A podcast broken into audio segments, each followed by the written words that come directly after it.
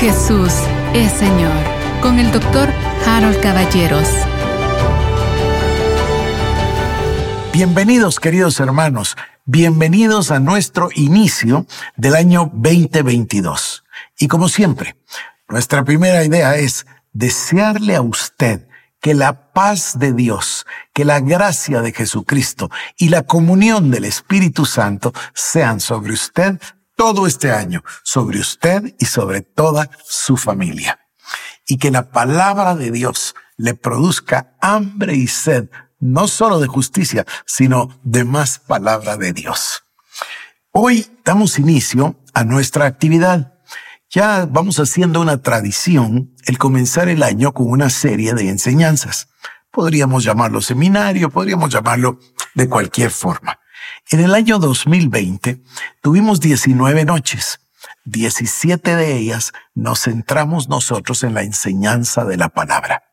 Y hablamos, se recordará usted, de la integridad, de la integralidad, de la unidad, de la sobrenaturalidad de la palabra de Dios.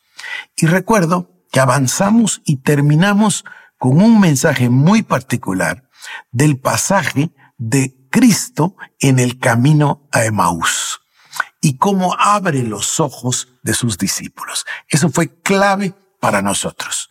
Luego, en el 2021 lo realizamos de nuevo. Apenas habían abierto los servicios presenciales y lo hicimos en las noches, en las primeras noches del mes de enero. Tuvimos mucho menor asistencia, se comprende, estaba el tema de la pandemia, todo esto. Y nosotros nos dedicamos al tema de la revelación. La revelación que trae la palabra de Dios. Y cómo el Señor, abriéndonos los ojos, nos hace comprender que hay una clave, una llave para abrir todas las escrituras. El tema de la hermenéutica cristiana, es decir, la filosofía de la interpretación de la Biblia. Ese tema tiene una llave y la llave es el Señor Jesucristo avanzamos en el tema de la revelación y en este año yo planifiqué el realizar nuestra actividad una vez más y profundizar en el tema, profundizar en el tema de la revelación y llevarlo a lo que nosotros denominamos la revelación paulina. Es decir, la revelación que Cristo mismo en persona le dio al apóstol Pablo y lo que Pablo hace con nosotros, la iglesia, al darnos esa revelación o esa explicación de la revelación de Dios a través de las epístolas. Yo pensé en realizar los servicios presenciales.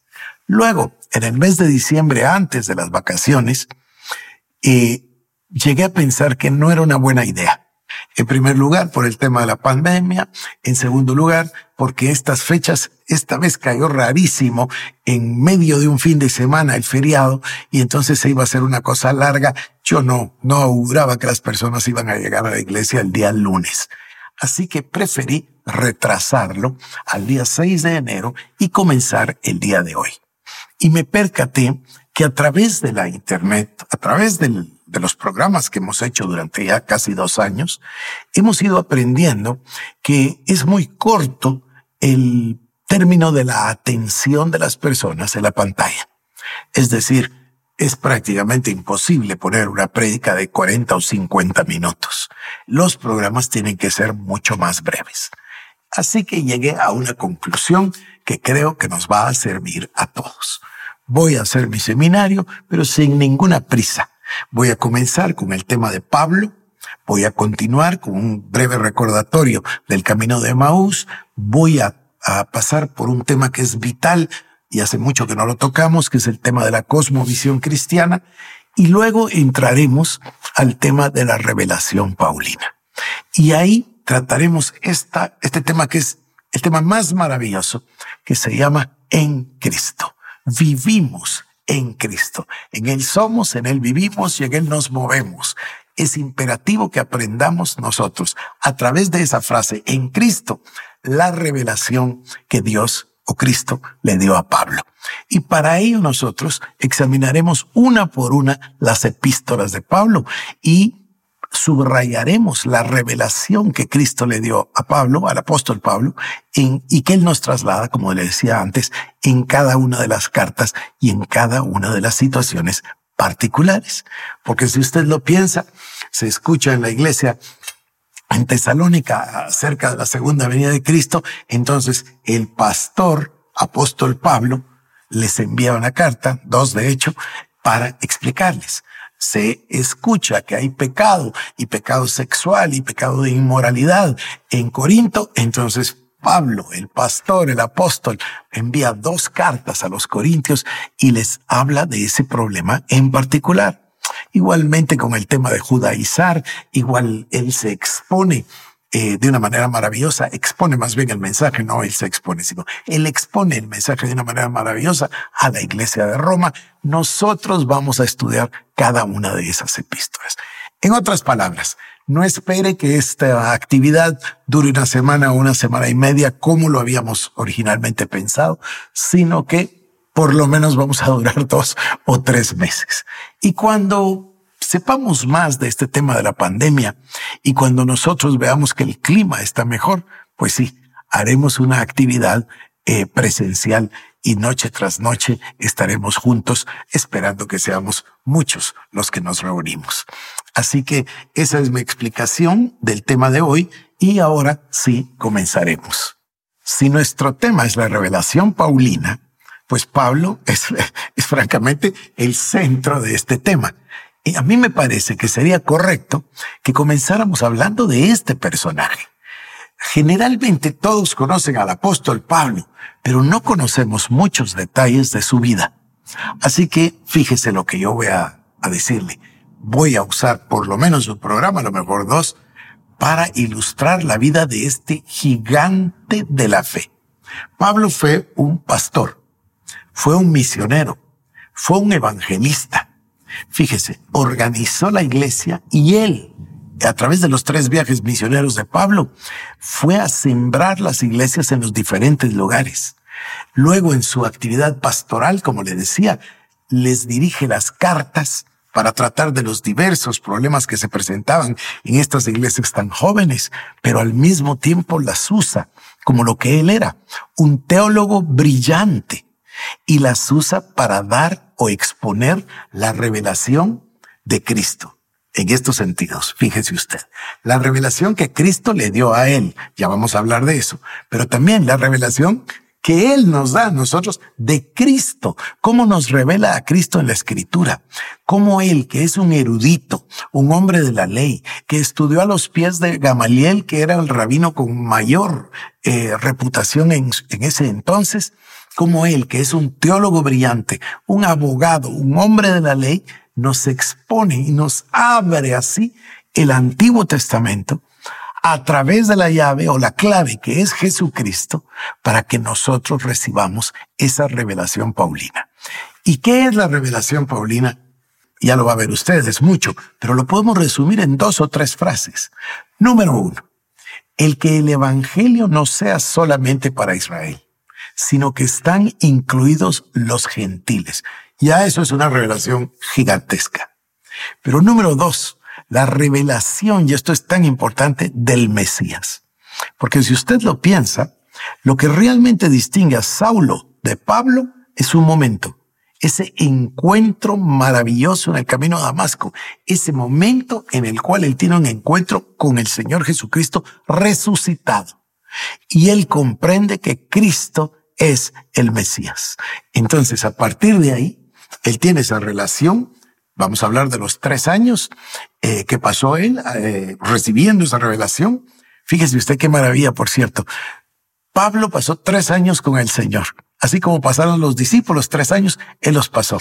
Solo que lo pasó de una manera mucho más sobrenatural. En momentos particulares, Pablo no sabía si estaba en la carne o fuera de la carne. Es decir, si estaba aquí en la tierra o estaba en el cielo arrebatado por Cristo. De hecho, también nos habla de cuando fue arrebatado y de las cosas que vio que es imposible repetir. Bueno, tenemos muchas cosas que decir del apóstol Pablo, que es ese personaje extraordinario en la vida de la iglesia cristiana. Seguramente usted ha escuchado que hasta se le llega a, se le llega a llamar el fundador de la iglesia cristiana. Quizás sea mejor decir el organizador, ¿verdad? Porque la piedra fundamental y toda la razón de la iglesia y de la creación completa es Cristo Jesús. Pero no cabe ninguna duda que en el plan perfecto de Dios, Él diseñó la vida de un hombre al que Él llamaría Saulo y más tarde Pablo, su apóstol. Así que comencemos. La vida de Pablo es una vida muy particular. Ya le decía yo, pastor, misionero, evangelista, apóstol, maravilloso, ¿no? Y además recuérdese que él vino a ser un puente entre los gentiles y los judíos y abrió las puertas para que cada uno de nosotros pudiera, fíjese qué, qué maravilla de pensamiento este. Él vivió en un mundo multicultural. Fíjese, Tarso era una ciudad importante en Cilicia, porque él mismo lo dice, se acuerda, en el libro de Hechos dice una ciudad no poco importante. Pero Tarso estaba helenizada. Helenizada quiere decir que la cultura griega había permeado la sociedad. Era una ciudad que tenía bastantes problemas, eh, los mismos problemas que se daban en las ciudades griegas, incluso se menciona en los libros de historia que Tarso era una ciudad que tenía un elevado eh, índice o promedio, como le quiera decir, porcentaje de homosexualismo. Era una cosa muy aceptada y era parte de la cultura. Él nace en ese lugar, pero nace en una familia hebrea. Se dice a sí mismo, ¿no? Hebreo de hebreos, de la tribu de Benjamín. Y en esa frase, en el libro de Filipenses, que yo se lo quiero leer, en esa frase de Filipenses, él nos da una serie de claves. Voy a leerle Filipenses capítulo 3, del verso 3 al 9, y dice así, porque nosotros somos la circuncisión, los que en espíritu servimos a Dios, y nos gloriamos en Cristo Jesús, no teniendo confianza en la carne. Aunque yo tengo también de qué confiar en la carne. Si alguno piensa que tiene de qué confiar en la carne, yo más. Ahora escuche la descripción de sí mismo. Dice, circuncidado al octavo día, del linaje de Israel, de la tribu de Benjamín, hebreo de hebreos, en cuanto a la ley, fariseo, en cuanto a celo, perseguidor de la iglesia, en cuanto a la justicia que es en la ley, irreprensible. Estas son las credenciales del apóstol Pablo. Mire cómo se presenta él a sí mismo. Mire la serie de claves que nos da. Comienza diciendo que tiene mucho de qué confiar en la carne porque es circuncidado al octavo día. ¿Qué quiere decir esto? Quiere decir que nació en el seno de una familia judía practicante. Porque al octavo día lo circuncidaron conforme a la ley. Esto nos habla mucho del padre del apóstol Pablo. Porque en ese tiempo el padre judío debía enseñarle la palabra, la Torah, a su hijo y practicarla en el hogar. Y esto es lo que estamos viendo aquí. Circuncidado el octavo día nos dice que el padre era un hombre practicante, respetuoso de la palabra de Dios, respetuoso de la ley, respetuoso obviamente del Antiguo Testamento, hebreos, ¿no? Aquí no existía el Nuevo Testamento todavía. Y dice hebreo de hebreos. Ah, pero quería decirle, perdón. Dice, circuncidado el octavo día del linaje de Israel. O sea que su papá era hebreo. Y luego dice de la tribu de Benjamín. Aquí hay otro dato precioso. Porque ellos tenían tanto orgullo y respeto de ser de la tribu de Benjamín que bautizaron, si le puedo decir bautizaron, ¿verdad? Le pusieron por nombre Saulo en honor al personaje más grande de la tribu, que era el rey Saúl. ¿Se da cuenta? Y por eso se llama Saulo. Es interesantísimo, tanta información que hay acá. Luego dice hebreo de hebreos. No, no cualquier hebreo, hebreo de hebreos. Está diciendo no solo que pertenece a un linaje de hebreos, sino además que se distingue en medio de ellos. En cuanto a la ley, fariseo. Es un tema que vamos a tratar con detalle, sobre todo la diferencia entre los fariseos y los seduceos, porque hay un momento en estos procesos y juicios que se llevaron en contra de Pablo, que Pablo menciona la resurrección de los muertos y lo que logra es poner a dividir a, dividir a los fariseos y a los seduceos. Entonces era un gran escándalo que tiene un beneficio para él. Ya vamos a llegar nosotros a las pruebas y a, los, um, y a las um, tribulaciones de Pablo. Pero lo que quería decirle es que es un gran conocedor. Y en cuanto a la ley, él se confiesa parte de los fariseos. Ya vamos a hablar de los fariseos. En cuanto a celo, perseguidor de la iglesia. Y aquí le voy a decir algo que me parece importante de enfatizar. ¿Por qué perseguía a la iglesia? Porque él estaba tratando de preservar la pureza del Antiguo Testamento. Entonces, él consideraba en su mente que estas eran sectas y que cómo es posible que ellos estuvieran atentando contra el Antiguo Testamento. ¿Cuál era el objetivo de Pablo? Le va a parecer extraño a usted. Todo el objetivo de Pablo era el Mesías. Siempre lo fue. Aun cuando respiraba amenazas en contra de la iglesia, él estaba indignado pensando que ellos llamaban Mesías a un señor que se llamaba Jesús, que no era Mesías. Claro, imagínense la sorpresa cuando ese día la luz lo hace tropezar y caer, y cuando él queda cegado por esa luz, dice, ¿quién eres? Y el Señor le dice, soy Jesús a quien tú persigues. Duro te es dar cosas contra el aguijón. Ahí se da usted cuenta que por cierto es paradójico, ¿verdad? Que, que haya quedado cegado el hombre que va a tener la gran revelación y la gran visión. Pero en ese instante queda cegado y Cristo se le revela. Y Cristo le dice, yo soy Jesús, el que morí y vivo. Yo soy el Mesías, yo soy el Salvador. Y por supuesto comienza una relación y una revelación que dura tres años. Tres años. Así que imagínense usted. Y termino con esto. Mire, dice, en cuanto a la justicia que es en la ley, irreprensible. ¿Quién puede decir esas cosas? ¿Se da usted cuenta? Hebreo de hebreos de la tribu de Benjamín en cuanto a la ley, irreprensible. Y luego añade, y esto es hermosísimo, pero cuantas cosas eran para mi ganancia, las he estimado como pérdida por amor de Cristo. Y ciertamente aún estimo todas las cosas como pérdida por la excelencia del conocimiento de Cristo Jesús, mi Señor, por amor del cual lo he perdido todo y todo lo tengo por basura para ganar a Cristo y ser hallado en Él, no teniendo mi propia justicia, que es por la ley, sino la que es por la fe de Cristo, la justicia que es de Dios por fe. Es un pasaje maravilloso, Filipenses capítulo 3, del, versos, del versículo 3 al 9. Pablo tiene una niñez entonces marcada por lo siguiente. Es circuncidado el octavo día, pertenece a una familia de la tribu de Benjamín, son hebreos hebreos, practican la palabra y su padre le enseña el evangelio. Se llega a decir que Pablo habla arameo, hebreo, griego y latín.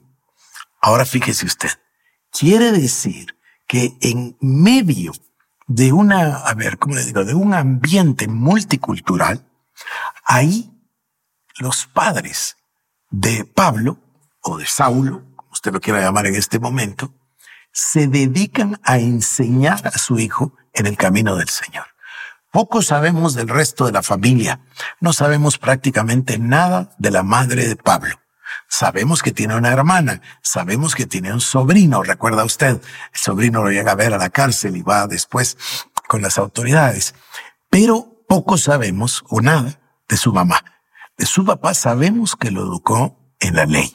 Ahora, en ese tiempo los jóvenes judíos abandonaban el hogar más o menos a los 14, 15 años para ir y ponerse a los pies de un rabino y estudiar la palabra, que es exactamente lo que nos dice la Biblia, que él fue y se puso a los pies del famosísimo en, ese entonces rabino Gamaliel.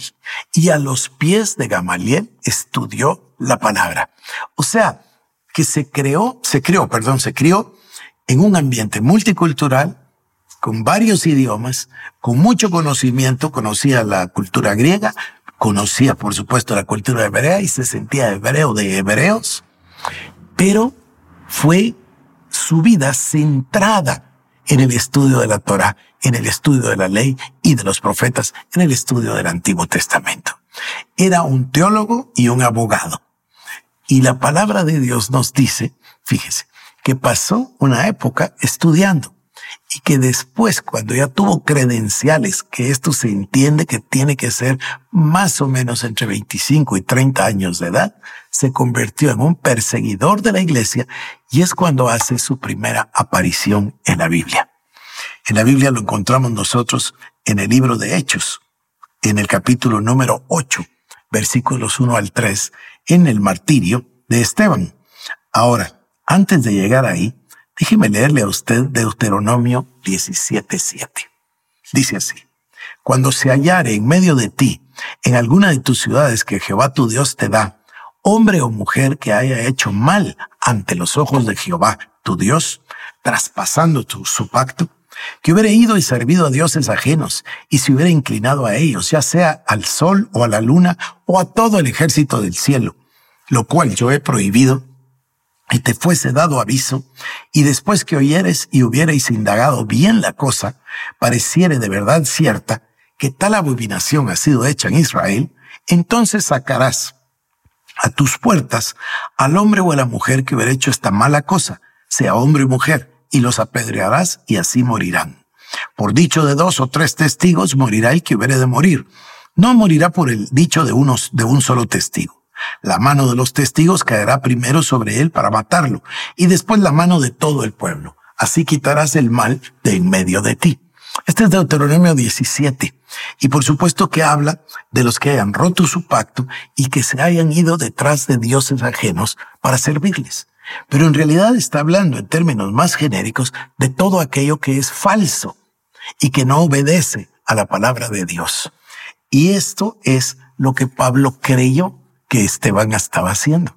Él pensó que Esteban estaba yéndose detrás de Jesucristo, el Nazareno, que ya murió, según él, había muerto. Es decir, ya había muerto, por supuesto, pero según Pablo se había muerto y punto. Y había una idea entre los judíos de que alguien había robado el cuerpo. En sentido contrario, totalmente, los discípulos, cuando testificaban y, y predicaban acerca de Cristo, usaban muchísimas veces el recurso de testificar de haberlo visto vivo, con pruebas indubitables después de haber resucitado. Es lo que Esteban hace. Aparte, el discurso de Esteban en el libro de Hechos, en el capítulo 8, es una cosa, en el capítulo 7, perdón, es una cosa extraordinaria. Pero bueno, el día que Esteban fue apedreado hasta la muerte, también se inició la persecución sistemática de la iglesia. ¿Y quién la inició? Justamente Saulo, perseguidor de la iglesia, como él mismo se llama. A ver, Hechos 1, 8, perdón, Hechos 8, del 1 al 3. Y Saulo consentía con su muerte, hablando de Esteban. Y aquel día hubo una gran persecución contra la iglesia que estaba en Jerusalén, y todos fueron esparcidos por las tierras de Judea y de Samaria, salvo los apóstoles. Y hombres piadosos llevaron a enterrar a Esteban e hicieron gran llanto sobre él.